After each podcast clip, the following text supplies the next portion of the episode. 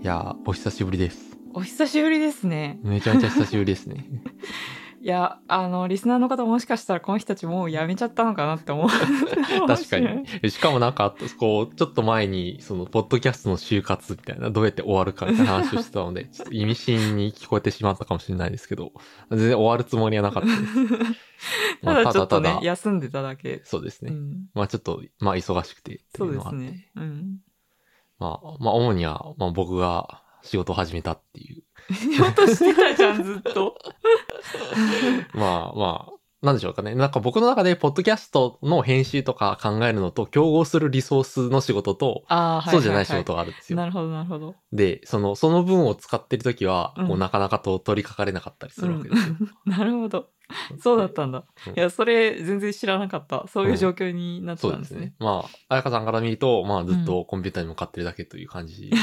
でしょうけれども。うんうん。はいルイさんの中では仕事の切り替えみたいのがあって最近忙しかったっていまあそうですねその、ポッドキャストに使える系リソースがそうなここんですよね。で使われていたと。うんはい。はい。まあ、ああの、まあだんだん落ち着いてはきたっていうのもあるし、うんうんまあなんかちょっとチーム変わって仕事の、あの、感じも変わってたんですけど、まあだいぶ慣れてきたんで、うんまたね、再開していこうと思います。そうですね。はいまあ、あの、ゆっくり再開していきましょう。そうですね。はい。なんか今日は、あの、ルイさんが持ってきた企画、はい。持ってきた企画っていうかなんか、ちらっと言ったやつが、まあ、ちょっとちゃんとこれどこまで膨らむかわかんないんですけど、はい。もし犬猿じゃなかったらっていう、ああ、そうですね。こう、ネタをやろうっていう感じで、こう、提案してもらって、はいまあ。何かっていうと、その番組名である研究者とかエンジニアでなかったら、どんな仕事をしていたかとか、なんか妄想を語るっていうはい。のをやってみようかなと思ってるんですが、はい。はい。そうですね。エンジニアじゃなかったら僕の場合はってことですねう。んうーん。なんか考えたんですけど、まあなんか、どこまで分岐を遡るかにもよりますけどね。ああ、確かに、確かに。まあでも、高校とか、そのうん大学の進路を決める段階でいろいろ迷ってた時期に、これ話したことあるかわかんないですけど、僕はなんか、そのいわゆる理系のあの学科と並行で、なんか芸術工学科っていうのが、九州大学にあって、うんうん。で、僕結構そのインダストリアルデザイン、工業デザイン、なんか家具とか、うん。そういうもののプロダクトのデザインに結構興味があったんで、なんかそういうところも考えてたうんうん。んですよね。なんかそういう学科が九州大学にあのあるって聞あいたんで。友達行ってますよ。あ、本当、うんうん。ああ、確かに。近いね、地元と。うん。うんいや、そこは考えた、えーたりはしました。うん。家具デザイナまあそうですね、家具デザイナー、家具職ー。人みたいな。家具好きだもんね。そうですね、結構好きだと思います。なんかインテリアとかもそうだし、こう、まあそもそももの、そのものの形とかも結構興味あるし、うんうん。いすごいなんか美術館とか一緒に行ってもすごい詳しいなって思う時があります。いろいろそういうアートシーンとかは結構追いかけてる方ですよね。うん、まあ確かに現代、いわゆる現代アート的なのもあの好きだし、うん。まああのデザイン全般結構、まあ、好きな方だとは思いうます。んうん。まあまあ今もあの家具微妙に作ってますけどね。確かに、うちにある、なんて言ったらいいんですか、キッチン棚？まあ棚、作業台棚みたいなものうんうんは、あの自分で作ったものです。うんまあ5、6年前ぐらいかな。あの、で、最近結構ね、あれ汚くなってたから、うんあの、なんだろう、ちゃんとしたこう塗装を、なんだろう、せず、せずっていうかなんかオイル加工みたいな感じで仕上げてたんで。うんうんちょっと木の質感が分かりやすいようなそうね。うん。で、なんかソースとか、こう、色がついたものをこぼすと、結構、あの、シミになったりはしてたんで、うんうんそれをちょっとヤスリをかけて、で、ウレタンニスっていうので、あうんのして、今度は防水になったので、結構うんお手入れしやすくなりましたね。そうですね、うんうんでもやっぱりなんかこういわゆる売っているものに比べるとまだ木の質感とか残ってて、手作りの良さっていうのはありますよね。いや、よかったです。なんか、僕はこの二人暮らしの、あの、家にこれ持ってきたんで、うんなんだこの家具は、みたいな。汚いやつ持ってきやがってって思われてるかもしれない。いや思ってなかった普通にまあおしゃれだしねあとはまあすごい機能的ですよね。うん。うんなんか別に測って作ったわけじゃないのにこの家にぴったりだったよね。ああ、そうだね。まあなんか、大体、そのレンジだとか、そういうものをしまえるような、あの、最低限の大きさで、かつまあ、あの、僕も学生時代に結構引っ越しはしてたので、うんなんか組み替えられるようにしようっていうのはうんうん。あって、まあなんか、なんだろう、全然今の家、えーみたいなところに住むとは思ってなかったけど、まあなんか組み替えたら意外と収まったんで、うんうんまあそのまま使ってるって感じですね。うん。いやこれなかったらどうしてたのか分かんないぐらいしっくりきてますよ。あよ元からあるみたいな感じ。うん、それはこうミニ家具デザイナーとしてもうすでに我が家でか活躍してますね。いや、でももうちょっと作りたいですね。何作りたい最近、あの、最近だから塗装をし直して、で、うあの、なんだろう。まあなんかいろいろこう不満点が出てきて、いうん、やなんかもうちょっと構造的にしっかりしたものにしたいなとか、あ言ってたね。そうなんか高さとか、こう、ね、いろいろ考え始めると、うん、いや、なんかもうちょっともうなんか作り直した方がいいんじゃないかみたいな ことを考え始めましたね。なるほどうん。キッチン棚を極めたい、今は。まあそうですね、それはあります。まあうん他に、なんだろうな、大きい家具で作れるものってそんな、まあ体重がかかるものとかちょっとさすがに危ないんで、確かに。もうちょっとちゃんと勉強してからがいいなっていう感じはあるんで、うんうん、まあ棚系ですかね。まああとは、あの、今スタンディングデスクをあの自分で作ろうとしていて、うんうん。あの、足、あの土台の部分はフレキシスポットっていうあの有名なメーカーですね。最近うん結構出てきたメーカーで買ってきて、で、その天板っていう、あの、まあ、いわゆるその天、天、まあ板ですね。板の部分を、あの、まあ材木屋さんからあの注文発注して、で、それを組み合わせてスタンディングデスクを作ろうとしてますね。おおー。それは、あの、完成を楽しみにはいしています。楽しみにしてます。私は研究者じゃなかったら、まあなんかす私もそれどこから分岐を遡るかによるんですけど、それこそ大学ぐらい大学入りたての時とかは、結構広告代理店で働きたかったんですよ。超意外でしょ？うん、確かに。なんかこうミュージックビデオを作りたいと思いながら高校時代を佐世保で過ごしておたんだよねお私。なるほど。なんかなんだろうねうんなんかこうファッション誌とかも好きだったし、うんうん。なんかそういうメディアとかあの宣伝とか結構好きだったんだよね。うんうんうんまあ多分そのより広告代理店の中でもよりクリエイティブよりというか、うんうんまああの CM よりミュージックビデオが好きっていうのはまあよりこう芸術に寄ってる方が好きみたいなのもあるじゃん。なんかそういうのが作りたいなってすごい思ってて、うんでそこで映像作家とかに行かず、こううん広告代理店に行くというのは、ああいやなんかねそれは映像作家のなり方が分かんなかったんだよね。ああまあ確かにね、うん普通の総合大学にいるとっていうのはありますよね。いやてかまあ高校生の時とかってイメージ湧かないじゃん。うんうん、でなんかその一方で例えばなんか池谷先生のこう本とか読んで、そのサイエンス面白いなとか生物の研究とかしたいなって気持ちもうんうん、同時に今持っててそれは高校生の時から思ってて、なんか大学1年生の時はなんかどっち方向に行きたいのか分かんなかったわけ。うん。だからなんかまあ両方やってみたんだよね。うん、例えば、なんだろうこう映画はサークルに入ってそのなんかなんだろう障害っていうのかな。はい、その他のサークルとかと交流する役割のこう人になって、まあ上映会とか。そうそうそう上映会とかの手伝い、そのいろんなサークル大学のサークルが集まってやる上上映会とかにこう行ってこう他の監督の作品をこう見たりとかする機会があったりとかして、でこれなんか私はで自分が監督しになって映画作ってみたりもしたんだけど、うんうん。なんかこう自分でやっててこうしっくりこなかったんだよね。なるほどね。あ好きだったんだけど、うん。なんか作ってみてここれはなんか自分自己満足はできたんだけど、うんうん。なんかこう客観的にいいものを作るっていうのがなんかその難しかった、うん。その自分の中でこう表現したいものとそのなんだろう芸術としての点を高めるみたいなところうんうん。のバランスがすごい難しくてなんかあそのアートってすごく難しいなみたいな気持ちにその時なったのは覚えてるんだよね。でまあなんかなんだろう。こう、まあ、そんなことを考えながら映画を作っていて大学1年生の時。で同時にまあなんかあの学部1年の時からねなんかこう授業でこう気になった先生の研究室とか見せてもらったりとか、うんうん。まあそれこそ23年の時からいろんな研究室出入りしてさまあちょっと研究の真似事みたいなのも始めてたから、うんうんそっちは割と自分の中でしっくりきてきて、うん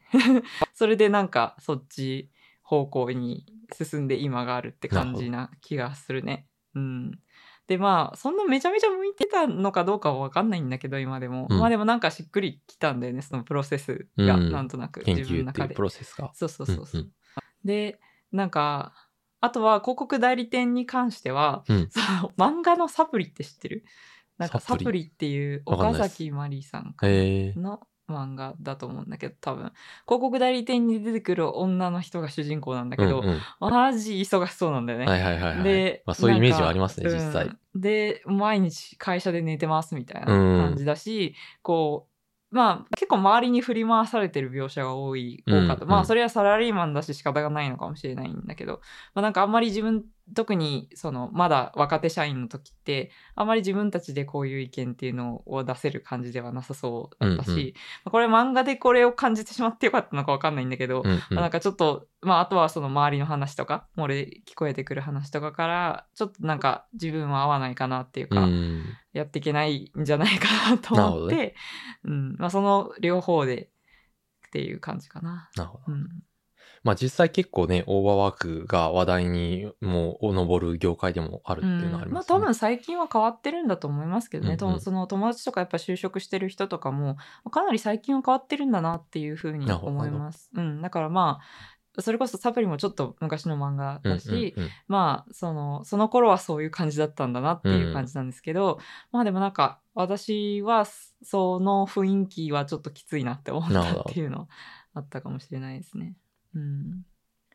なんかでもこう根本的に伝える仕事がしたいみたいなとこは多分あまり変わってなくて、うんうんでなんかなんだろうメッセージをどう伝えるかみたいなことってまああのクライアントワークそういうクライアントのために動くようなあの仕事、まあ、うん。広告代理店は代理って入ってるぐらいだからまあそうですよね。だからそういうその仕事は伝える内容っていうのはまあ向こうが基本持っていて、まあ、それをこう見つけ出してこう見つけ出すというか掘り出してそれをより分かりやすい形で広げるって感じだと思うんですけど、まあ研究もなんだろう自分たちで伝える内容をまあ作るとこから始まるみたいなところがうんうんなるあって、ほどね。まあ割とうんまあ科学のプロセスの中にもコミュニケーションが入ってるっていうことありんんますよね。そうですね。うん。まあやっぱりそのコンセプトやをデザインするっていうところもそうだし、その見せ方をどうデザインするかっていうところもそうだし、まあ結構そのなんだろう根本的に人にどう伝えるかみたいなところは結構うんうんうんある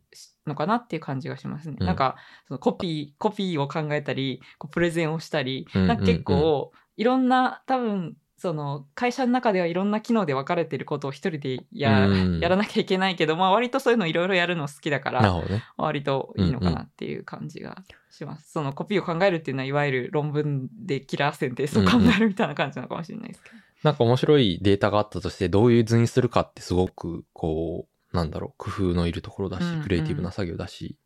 まあなんか科学コミュニケーションっていうなんか別の分野としてはありますけど、まあ科学そのものうんのうん試みも結構コミュニケーションの割合ってすごい高いなとは思いますね。そうですね。ううんん、確かに。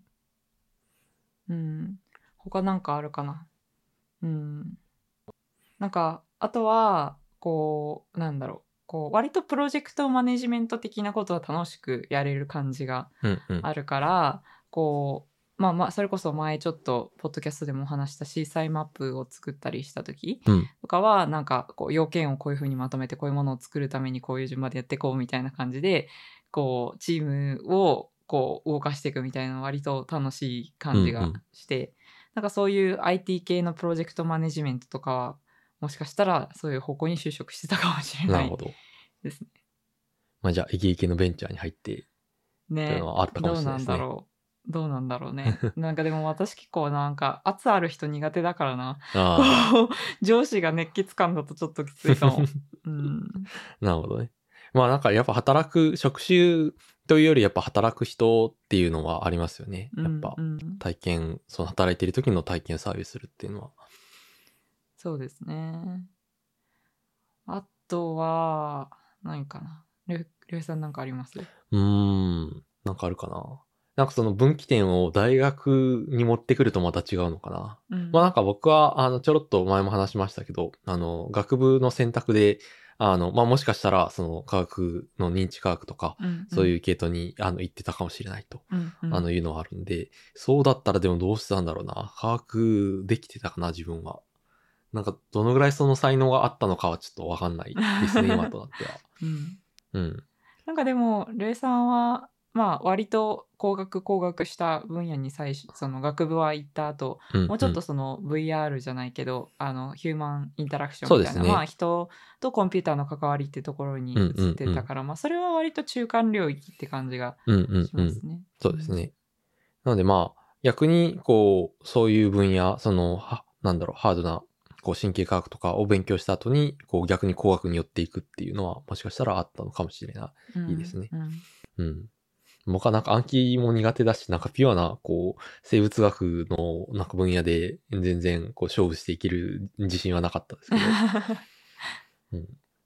まあ生物学って思ってるほどでも暗記じゃないまあ、まあでもやっぱ最低限はこうあるじゃないですか。まあまあ確かにいろいろ覚えててないと、そのうんうん用語が多いっていうのは確かにそうかもね。うんうんうんうんまあ僕はなんかその理科一類って結構工学系系のあの分野から入って、かつ高校も生物取ってなかったんで、うんうんこう余計こうビハインドすごい感じるというか、やっぱり、うん。まあ、その、生物、まあ、神経科学とかは興味あったけど、そのベースとなる生物にすごく適性を感じてたわけではなかったので、正直。うんうん、まあ、それはあったけど、まあ、そっちに住んでたらやっぱガチでちゃんと勉強して頑張ってたのかな。うんうん。えでもこれ実はその物理系出身ののを研究してる人って結構多いん物理とかまあ数学とかやってた人、いうん。やちょっとなんかこれお便りに答えながら話したいのであ確かに確かにじゃあちょっと関連して今日は一つお便りを紹介しようと思っているので、えーじゃあ良平さんお願いしていいですか？はい。えーじゃあ読ませていただきます。はい。はじめまして。えー最近、ポッドキャストを聞き始めて、経営の中にすっかりハマってしまった高校2年生の K です。高校2年生？はい、はい。まあ、もしかしたらちょっと年度またいでね、3年生になっちゃ3年生になっかもしれないるかもしれないですけど、はい。いつも楽しくてたためになる配信をありがとうございます。えーエピソード57の2人のな慣れ初め会と51の見てない映画を語る会が特に好きです。これめっちゃ人気ですよねこの見てない映画を語る会 そうですね。あの、実はなんか全然違うポッドキャストさんって、あの、3人でエヴァを語ったって、うんうん。見てない人たちだけでエヴァンゲリオンを語るっていう、うんうん。あの回をあの出してる方からあの反応いただいてまさか同じようなことをされてる人がいたとはっていうふうにおっしゃってました。はいすごい人気の回ですね。ありがとうございます、はい。じゃあお便りに戻りますね。私はジブリが大好きなので51は、えー見てない映画を語る回ですね。は爆笑しながら聞いていました。でも良平さんと彩香さんの曖昧洞察が鋭くてあそこのシーンってそういう捉え方ができなくもないかもと聞いていてとても interesting でした。妄想が激しいだけと思いますね。はい、突然ですが質問があります。私は物理理系で、えー来年度から高校3年生になるのですが、進路に悩んでいて、最近彩香さんがされているような研究の分野に興味を持ち始めました。ホルモンや生殖機能について研究がしたいのですが、どの学部に行けばそのような研究ができるのか、大学のホームページを見てもよくわからなくて困っています。もし何か情報をお持ちでしたら教えていただきたいです。また、彩香さんは研究者として、良平さんはエンジニアとして今注目している大学があれば、ぜひ教えてください。これからも、えーお二人のポッドキャスト、理系夫婦の雑談を楽しみにしています。ありがとうございます。はい。いやなんかめっちゃなんかこう大事な質問っぽかったので、はい。あの今回取り取り上げさせていただきました。あのこんな我々にこうこんなポッドキャストを聞いてこう研究 なんだろう。そうですね。こうこんなしねなんだろう。質問をしていただけるとは思ってなかったというか、はい。うん、あのすいません。いつもふざけてばっかりで。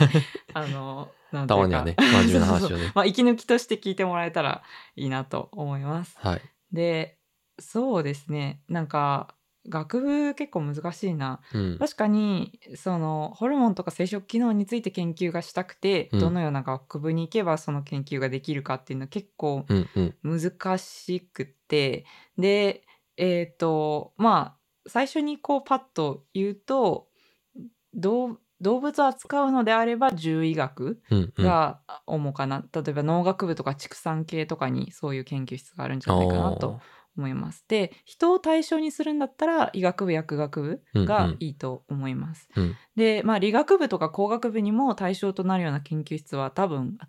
あのあるとは思うんですけど、まあ、工学部の中でもよりなんだろうそのバイオサイエンスみたいな、こう生物系のこうなんだろう、うん、あの研究室でもあるのでそういうところでもしかしたらあるかもしれないんですけどやっぱそこにさ配属されるかっていうのは全然定かじゃないなるほど。のでまあうん、そういう意味ではあのできるだけそのさっき話したような動物か人かでどちらか選ぶのが、うんうんうんまあいいのかなっていうふうには思いましたね。なるほどね。なんか僕は素人としては、うんあ、なんか理学部生物学科とかじゃないんだって思っいやたんですけど。あるのはあるんですけどでもなんか大学によってはその先生の中にそういうのやってる人がいなかったりすうんる。うんうん理学部生物学科ってまあ動物から植物まで全部あったりとかするので、動物系の研究をしてる人の中にホルモン生殖やってない人やってない大学も多分あると思うんで、なるほどね。その辺は大学によりますよね。うんうん理学部生物もああるとこにはもちろんあるしあの結構ホルモンや生殖機能研究室で、まあ、自分でググってみたんですけど出てきた研究室の中にはまあまあありましたその理学部系も。うんなるほどね。でもまああのそうですねいや割と思うのは学部の時は一通り学ぶ対象としては何がいいかとかそのやりたい研究する時何を強みにしたいかで選んだ方が特定の研究室で選ばなくてもまあ必ずしもいいのかなって思っていて、でえっ、となんか最ちょっと前にそれこそ高校生がこうこれからは学部じゃなくて研究室で大学を選ぶべきっていう話がツイッターの研究者界隈でバズってたんですよ。うんうん。でなんか結構賛否両論で、うん。あのそういう感じで選べたらいいよねって言ってる人もいれば研究室って入りたい時入れるか分かんない。例えばまあ先生動いちゃうし、うん。体感しちゃうかもしれないし、うん。もうなんか60歳ぐらいのまあ60何歳ぐらいの先生で定年まであと2年とかしかなくて、うんうん。自分が大学1年生で「あもう君が卒検する時にはもう僕体感しちゃってるよ」みたいなケース全然あるんですよね、結構外から見たらわかんないわかんない、ですよね。うん、わかんんないんですよ。でだから若い人でも全然、むしろ若い人の方が動いたりもするし、うんうんうんうんうん全然動けますね。まあ若い人はそれこそめっちゃ動く可能性あるうんし、まあ、あとはやってることが実は予算と紐づいていたかあら、こーそううそうそう入った頃にはもうそのことはできなくなっあちゃったっていう。るあるある、ああもうそれも本当あるやつ。だからそういうのがあるんで、そういう意味でなんかまあ、あの、この研究室に入りたいからこの学部に行くっていうよりは、なんかどういう強みを持ちたいかで選ぶのがいいのかなっていうふうには思いますね。うんうんうんそれはまあ、そのカリキュラムで学べることがやっぱ主にこうしていった方がいいんじゃないかってことですね。うんうん、そうですね。だからあのそう。だから例えば物理系出身でその理数理モデルとかそういう数学系バックグラウンドでホルモンや生殖についてそういう観点からけ研究してみたいみたいな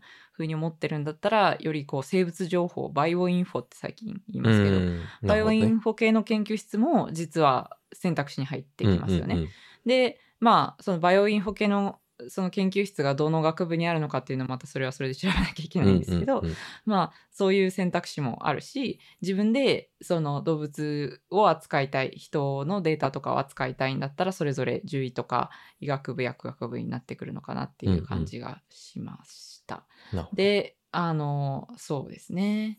だからなんだろうな。まあ研究室で選ぶのも大事だけどその学部として何を学ぶかで選んで十分なのかなと思っていて、うんうん。そのなんか割とまあ大学によるのかもしれないですけど学部生の時から別の研究室に出入りしたりすることっていうのはまあ可能うんうん。なので、例えば自分はあの理学部生物学科に1個だけそういう研究室があったと。ホルモンとか生殖やってる研究室、でも自分は長い目で見て例えば農学部であのいろいろ学びたいことがあったから農学部に行ってでけちょっとあの理学部のこう先生のところで勉強させてもらうみたいな、まあ、うん。うん卒検としていけないっていうのはうんうんうん。デメリットではあるんですけど、そういうやり方もまあ可能かもしれない。まあ、あの状況によりますけど、まあ先生によっては。うん。そうですね。先生によってはっていうことはあるんで、うんうん。まああの研究がしたいっていうふうに思うんだったらそういうやり方で参加してもいいから、まあ、学部選ぶときにそれで必ずしも選ばなくても、まあ、いいのかなとは思いますね。うん。なるほど。うん、っていう感じかな。実際こういうの難しくて、うん。なんか特にそういう既存の学問の枠組みでどこに入るのか必ずしも決まらないこと、うんうん。まあ神経科学ってまさにそうで、うん。なんか分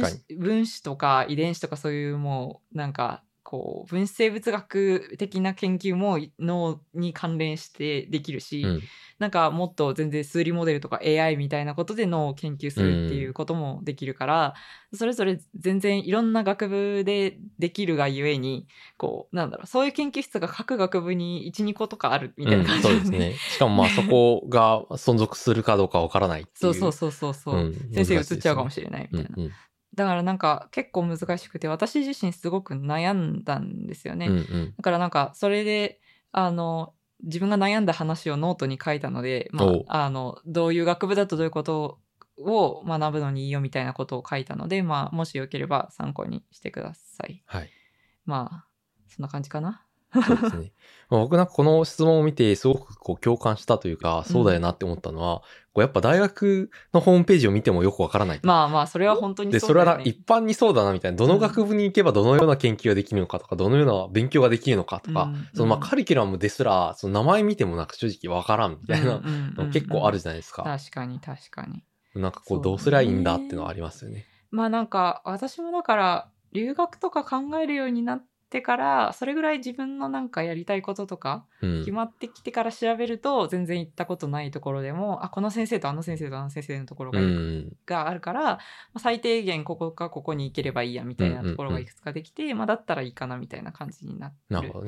気がしてなんか見つけるの難しいですよね。うんいやーだしその授業が実際どんなものかっていうのもちょっと想像しづらいかうら、ん。そうですまあね。難しい気がするな。うまあなんかもしかしたらやってみたら面白いかなと思うのは、そうんの例えばですけど、先生の名前とその講座の名前でググると資料が落ちたりとかするうんうんうん、しそれで結構なんだろう、実際のあの講義資料を見るだけで雰囲気は結構わかると思います。うんうんまあもちろんそれだけであの決めることはないと思いますけど、まあいろんなこう、まあ雰囲気をつかむ上では結構やってみてもいいのかなと。うん、それから研究室単位で言うと、まあ、研究室の先生のホームページはあると思うんですけど、うんまあ、それ見ても分かんなかったら、まあ、なんか卒検のタイトルとかですかね。結構うんあの、なんだろう、ヒントにまあなる。公開してるとこまあ、ろと公開してないところはありますけど、あるけど。まあまあ、先生の名前論文タイトルとかかな。うん先生の名前でググって出てくる論文のタイトルとかを見てみるのもいいかもしれないですし、うんうんまあ自分がこんなあの研究がもしかしたらそこに入ったらできるのかなっていううんうんヒントにはなりますよね。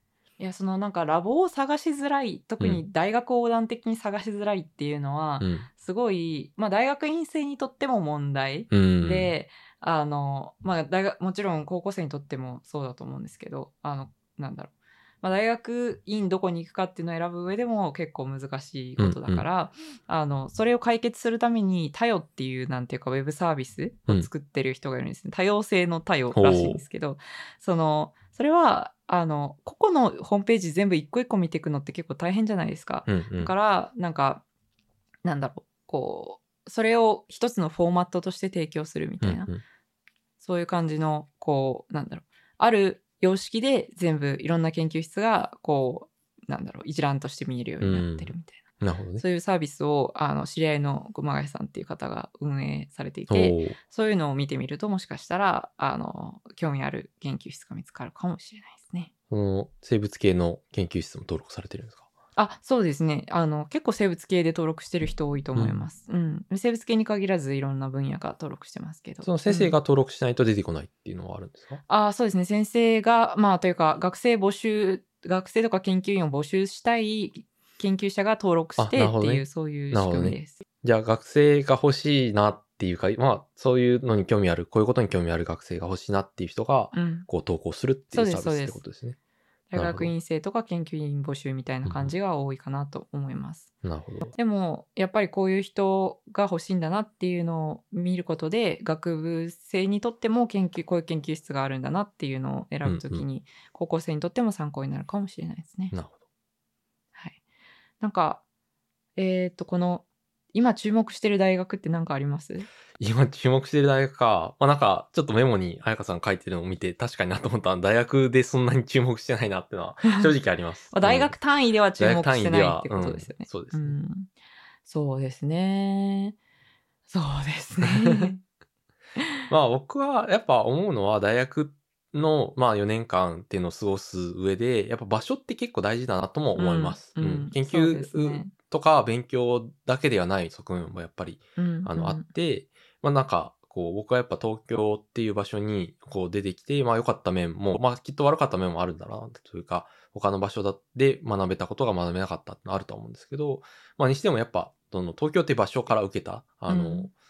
ことも結構大きいなとは思うんうので、そうですね。うん、それに関してより研究目線で言うと例えばあの東京であればこう、まあ、大学がいっぱい近くにあるからうん、その例えば自分の研究機関にはないところに興味を持ってこう遊びに行ったりっていうことができるんですね。うんうんそれは結構なんか東京らしいことかなと思っていて、なんか私の友達とかはあの裸ねデバネズミの研究がすごいしたいって言って、うんでも自分の大学にはないからあのちょっと別の大学に行って研究したり、まあとはいえ別にねあの電車ですぐ30分ぐらいのところだかうんうん。ら全然通えるしみたいな、そういうのがあるのはなんかいいとこですね。そうですね。うん、まあ、もしかしたら、例えば、なんだ、単科大学と総合大学の比較だったら、うんうんもしかしたら、例えば、ね、大学病院があるようなところだったら、うんそういう理学部にいながら、そういう先生、そういう研究室とかにもしかしたら遊びに行ったりできるかもしれないし、うんうんっていうのはありますよね。うん。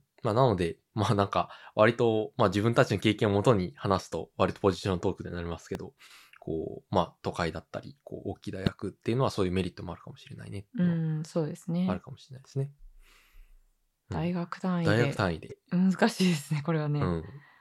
うん。なんか大学という話で、あの、結構話に上るのは、こう、まあ、必ずしも万人にいいかどうかわかんないですけど、あの、国際教養大学っていう、秋田にある大学はなんかもう講義も全部英語でやってるよとか、うんうんうん。まあ、留学が必須だったりとか、うんうん。なんか結構特色が強い大学で、なんか面白そうだなとはうんうん。思いますね。まあ、必ずしも研究するのにいい大学かっていうとわかんないですけど、うんうん。うん。私あのオックスフォード留学してた時そこ出身の子がいましたね、うんうんうん。英語めっちゃうまかった。うんいや、なんか日本でそんな環境他に聞いたことないし、すごいですよね。そうなんか最近まあボーディングスクールみたいなのを日本で作ろうっていうかなんだろう、フランチャイズみたいなのができるみたいな、なんか話をちらっと聞いたことがありますね。だからそういう国際系に進みたい人にとってはもしかしたらいいのかもしれない、うんですねな感じかな。まあなんかね大学まあプログラム単位とかでこういうの面白そうとかはもちろんあるんですけどね、うんうん。なんかなんだろう。うん難しいですね。だってそれこそなんか大学院大学とかだとうん。オイストとかなんかいろいろね、そういう大学院大学としてあの大学院生になって初めて分かったこういう大学いいかうんうん。もみたいなのってあるんですけど、トは学部生はいけないんですよね。うんそうですね。まあでもその学部生のうちになんだろうインターンとかはできます。おー、うん。なるほどね。インターンってその何ヶ月だけ、夏休みだけとかもいけるんそうそうそうそんな感。じ、うん、ああ、じゃあそれはいいかもね。うんうん。だからまあ、その、なんだろう、ある大学に行っても別にその大学だけで研究しなきゃいけないっていうわけではないわけですよね。うんね。うん、そうなんですよね。あうん。それは確かに高校生の時は全然わからなかったことだから、なんかうん。なんか大学ごとにもちろん閉じて研究もできるんですけどただせっかくだからいろんな研究者と知り合って、なんかいろんなところであの研究するのが私は面白いと思うので、うんまあなんか機会があればっていう感じだからそんなにだからこうこの研究室この研究ができる学科に行かなきゃダメだっていううんうんそこまで考えなくても、なんか何をもっと広い範囲で学びたいのかっていうことをこう軸にしてうん学部を選んでもらえたらいいのかなっていうふうには思います。確かにね。うん。まあなんか勉強や研究って別に大学だけでできる、大学のその正規の過程だけでできることじゃないうんわけだし、うん。まあ、僕もなんか、なんだろう、勝手に勉強会して、なんかいろいろ学んだっていうのもありますしね。うん。ねいやだからなんかそんな感じでなんだろう割と私も良平さんもこうザ理系っぽい学部に行ってるんだけど、うん興味は全然いろいろ広かったというかままああそうですね結構アート的なとこところにも興味がうんあったっていうところでは共通してますよね。うんう。うんんまああとなんか、なんだろう、今の仕事につながったこう経験だったりが、うん大学の本当に家庭の中からこう得られたかっていうと、まあうん二人とも結構そうじゃないかもしれない。いいですね。僕もコーディングを、そのプログラミングだったり、プロダクト作りとかを、まあ、大学で学んだ、直接学んだっていうわけではないけど、まあ、でも大学で学んだことは今生きておるとは思いますし、うんうんうん。まやかさんの研究も結構、なんか学部生の頃の、卒研じゃない研究だったそうそうそう私は全然なんか家庭の研究をあんまりうまくうまいことやることまあ別にちゃんとしたものは書けてるんだけどさ、うんうん卒論とかさでもなんかこうなんだろう投稿論文としてちゃんと出せてるかっていうとそんなことはなかったんですよね。ただだから研究者っていう、まあ、キャリアを選ぶきっかけになったのは別の体験だったり。うんうん、そうですね。なんかそういう別の研究室でやった研究がこう論文になったりとか、うんうん。そういうことを通じてなんかあのズブズブって感じだったかうんら、全然なんかあんまり学部に逆に縛られない方がまあいいのかな。まあ、それと同時に結構その学部で強制的に学べること課題とかがあって強制的に学べるのっていう割と最後のチャンスうんだから、そういう意味ではなんか割とスキル重視で選んだ方が後悔しないのかなっていうふうにはちょっと思いますね。はい。な感じ？そんな感じですかね。ですかね。はい。うん。じゃあ、お便りいただいてありがとうございました。はい。はい。いや、久しぶりでしたけど、なんか意外と話しましたね。よかった。なんかもう半分リハビリみたいな感じでした、ポッドキャスト筋が衰えて、もう予防予防になってしまってるかもしれないけど、まあ、ポキントレの、こう、リハビリとしてよかったんじゃないですかね。はい。はい。いや、なんかね、すごい素敵なお便りまでいただいて、とても嬉しかったです。ありがとうございました。あのね、なんか、こう、割と、私、直接の友達で、なんか、アメリカに住んでる子がいるんですけど、彼が毎日通勤の時に経営の中聞いてくれてるらしくて、うんうんで、もう、全部聞き倒しちゃったよ、みたいな。次のがなくて寂しいよ、みたいなこと確かをに、。しばらく出してなかったら。そうそうそうそうなんか LINE で最近言ってくれてあなんかそうやって寂しがってくれる人がいるってめっちゃ嬉しいなっていやー、ありがたいことですねね、本当に。そうそうそううん。まああののんびりとでもねあの出していけたらなと思いますはい、はい。それでは、えー、まあ、経営の中では、あの、随時感想や質問など、あの、募集しています。で、ハッシュタグ、経営の中、もしくはお便りフォームから、ぜひぜひお送りください。はいまあ結構ね、真剣に答えるんで、あの、はい。あの、お待ちしております。はい。それではまた次回も聞いてください。さよなら。さよなら